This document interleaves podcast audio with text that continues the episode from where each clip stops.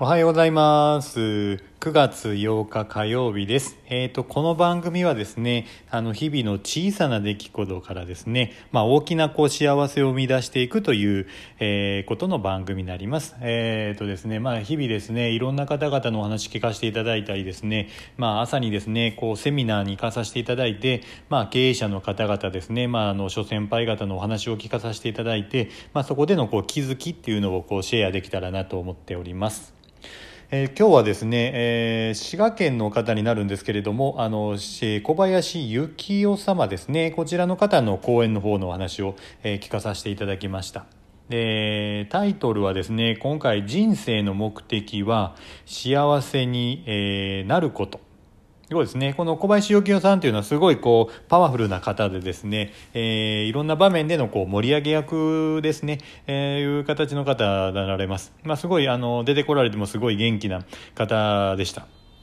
いやそこでですね小林幸雄さんがどういうふうな人生を、えー、歩んでこられてですねまたそこからどういうふうなことを思われて、えー、今過ごしていらっしゃるかというのをちょっとお話、えー、聞かせていただきましたんで、まあ、シェアさせていただきたいと思います、えー、この小林幸雄さんというのはですねあの琵琶湖の方の銀行ですね琵琶湖銀行の方に14年間勤められました。で、まあ、その後ですね転職を1回されるんですけれどもあの現在勤めてらっしゃる先っていうのがプロデンシャル生命ですね。こちらの方に11年間あのお勤めされてらっしゃいます。でですねあのスポーツの方もやってらっしゃいましてすごいこうがたいがあのすごいマッスルマッスルっていう形なんですけど、まあ、がたいがすごい良かったですね。あの何やってらっしゃるかというとアメリカンフットボールですね、えー、こちらの方ずっとこうやってらっしゃって実はですねこう社会人でですね、えー、2度の日本一に輝いていらっしゃいます。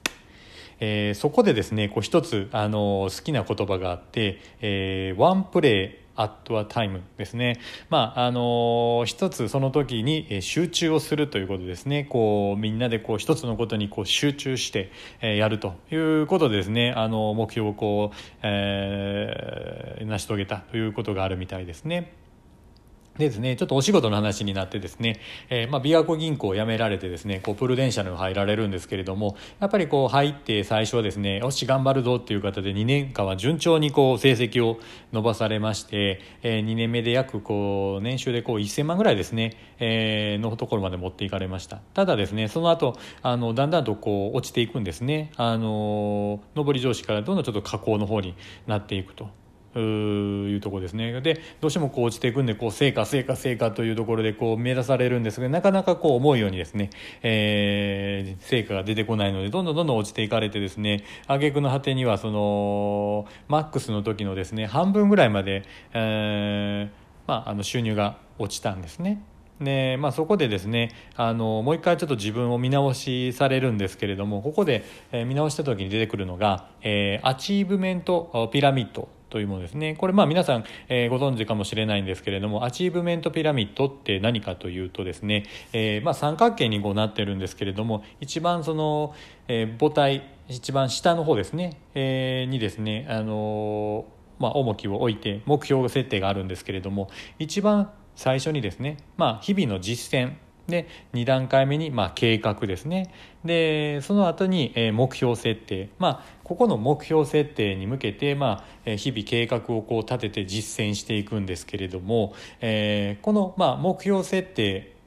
のまだ先がですねあの実は小林幸雄さんこう組んでらっしゃらなかったというのを気づかれたんですね。まあ、皆さんも結構僕もそうなんですけど結構この目標設定っていうのをこう決めるんですけど実際にですねあのまあ、目標設定のこの先っていうのがやっぱりあってそれをやっぱり決めてないとですねやっぱり軸がこうぶれてしまうのであ何を自分がやってるんだろう何のために、えー、今こうやってるんだと結構ブレたりするんですね。で会社でもあるんですけれども経営理念とビジョンというのがあるんですけれどもこれもあの、まあ、一人一人にですねあのやっぱりこの持つ必要があって人生の理念というのとですね、えー、人生のビジョンというのをまあ、持つ必要があるんですね。でこの、まあ、まずこの人生理念というのを作ってですねその後に人生ビジョンというのを設けてでその上でこうその目標設定を組んでいってそれに対して落とし込んでいって計画で日々の行動という実践していくというのがやっぱりこう重要になってくるんですね。これがあの人生の理念ビジョンがないとやっぱりこう私は何を求めているのかわからなくなったりとかですね私のって一番大切なものは何かとか私が本当に求めているものは何かというところでこう結構さまようケースが多いんですね。僕も結構こうさまよう時もあったんですけどもやっぱりこの小林幸雄さんもそうさまよってですねこのやっぱり理念がないとビジョンがないと。いったところであのもう一回ここを見直されたんですね。じゃあ、えー、その人生理念とは何かというとですね、えー、まあ、3つあって、まあ、感謝と、まあ、それを誠実に成長していく。で貢献すると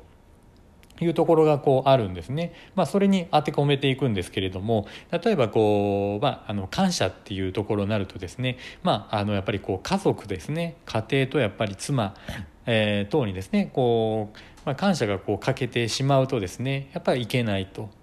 でその上でまあ誠実にですね成長するために取り組んでいくと、まあ、貢献というのは一般的にその上で社会貢献をしていくというふうな形ですね。まずこう何が大事かってなると、まあ、あのまず自分があって次にパートナーがあるんですよねあのパートナーというのはまあ妻であったり夫であったりそれを、え、大事にしていくとその後に、え、大事にするというのが、まあ、あの親御さんですね3番目に来るのが親と子供ですね。でその後に、え、まあ社員。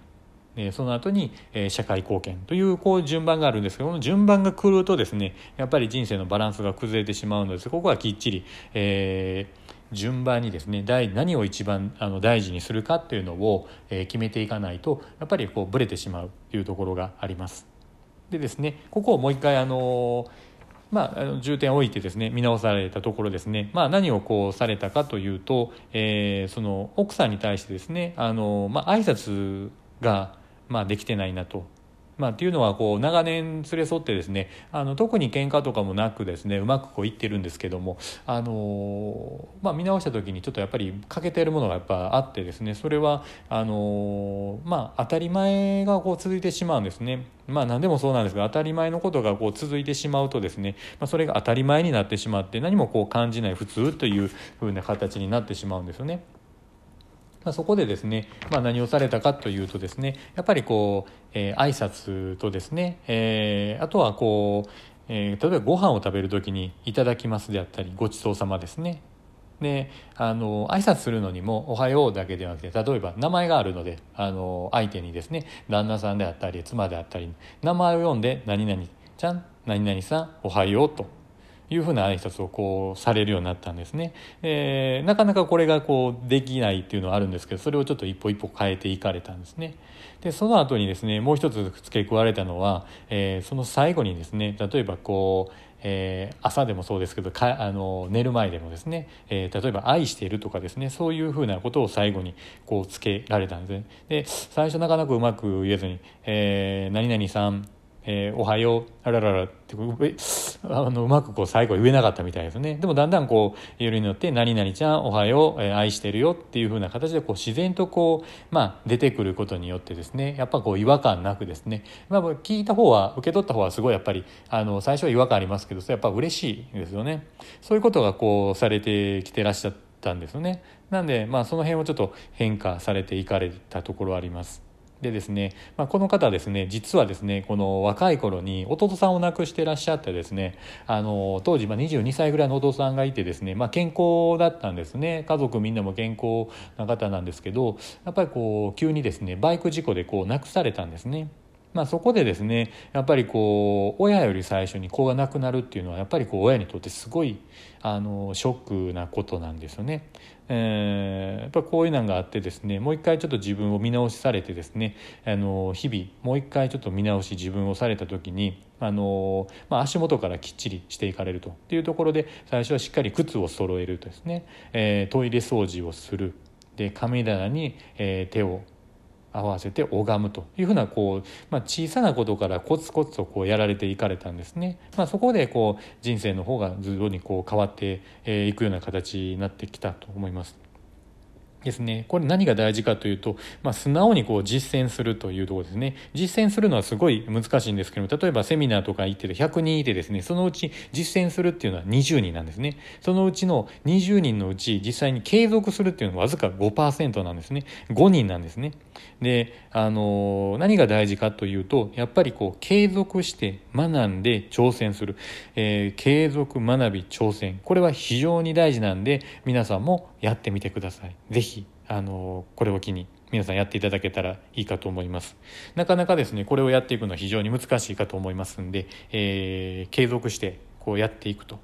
いうところですね今日もいいお話を聞かせていただいて本当にですねあの小林幸雄さんの方の話を聞いてやっぱりあのもう一回ちょっと自分を見直さないといけないなというところに気づきがあったので、まあ、こういった形でシェアさせていただきました。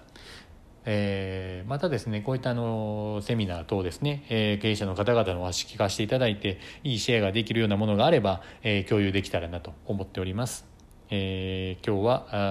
あ聞いていただきましてありがとうございます。じゃあまた、え、今日も一日いい日になりますように。じゃあね。バイバイ。